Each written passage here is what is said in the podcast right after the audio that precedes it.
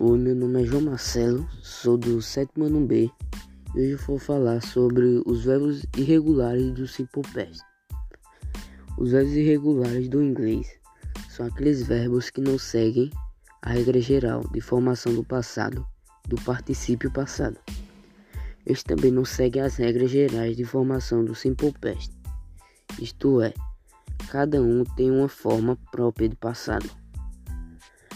Usamos os verbos irregulares para formar alguns tempos verbais. Entende-se que os verbos assumem diferentes formas na língua.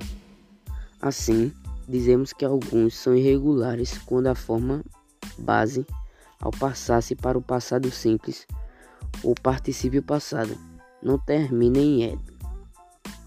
Existem três tipos de formas de verbos irregulares: forma afirmativa, forma negativa e a forma interrogativa.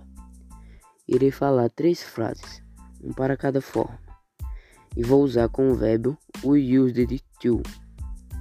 Para a forma afirmativa, devemos usar o sujeito mais o verbo no passado mais o complemento. Exemplo: My mother used to tell me stories when I was a child. Minha mãe costumava me contar histórias quando eu era criança.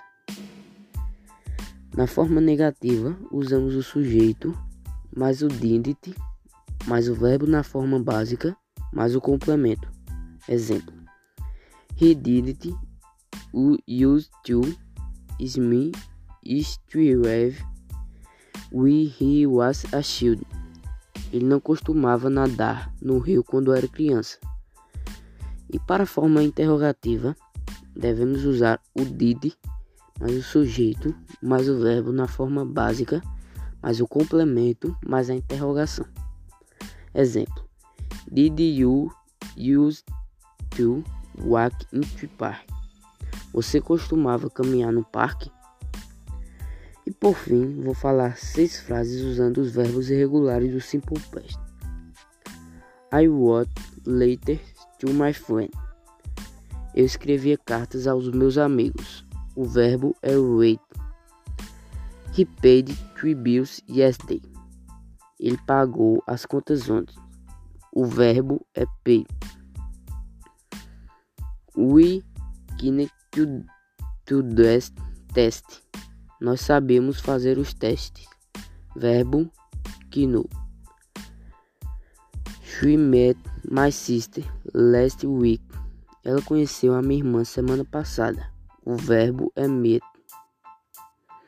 Tete Gil her arm. Aquela garota quebrou o braço. O verbo é break. He told truth about you. Ele contou a verdade sobre você.